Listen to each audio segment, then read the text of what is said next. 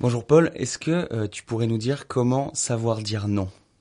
Alors dans la manière de dire non, il y a effectivement la forme et puis le fond. Hein. Le fond, c'est le non en question, qui peut être très différent d'un non à l'autre, hein, il peut y avoir des noms qui sont tout à fait justifiables et puis des noms qui sont un peu plus compliqués à justifier, soit parce qu'il y a des attachements euh, forts. Dans tous les cas, ce qui va être très important, c'est euh, d'être attentif à la forme plus qu'au fond. Le fond, c'est évidemment essentiel, mais la forme, c'est ce qui va beaucoup jouer sur euh, la dimension plus émotionnelle de la relation.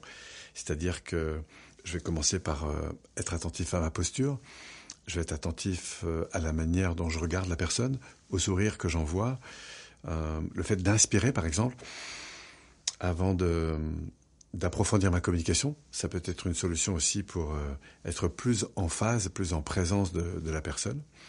Et puis surtout, ce qui va être très important, c'est la considération que je vais montrer à la personne à l'égard de ce nom.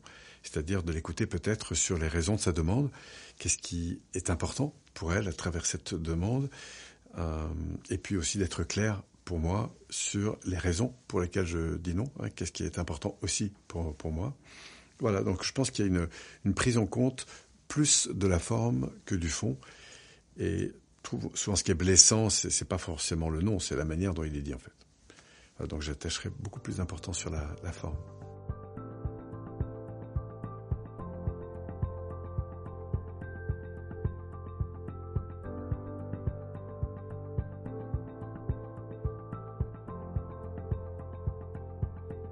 Alors merci vraiment pour votre écoute.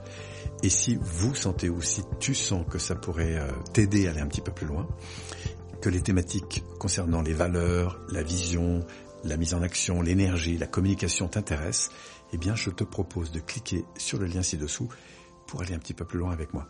Au grand plaisir de te retrouver. Merci.